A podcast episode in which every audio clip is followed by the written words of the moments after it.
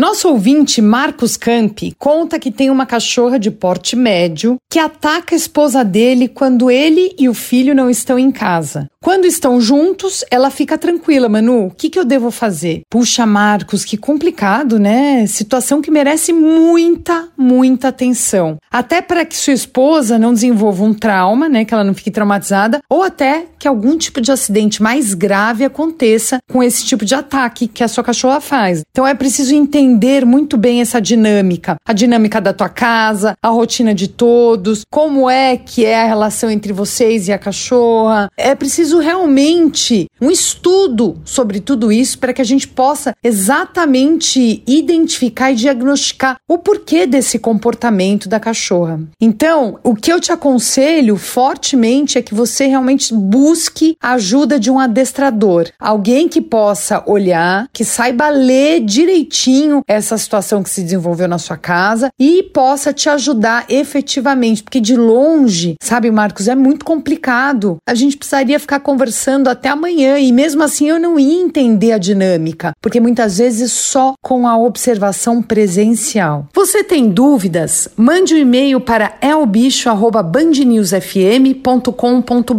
ou então no meu Instagram, Manu Carsten. Participe, eu espero você.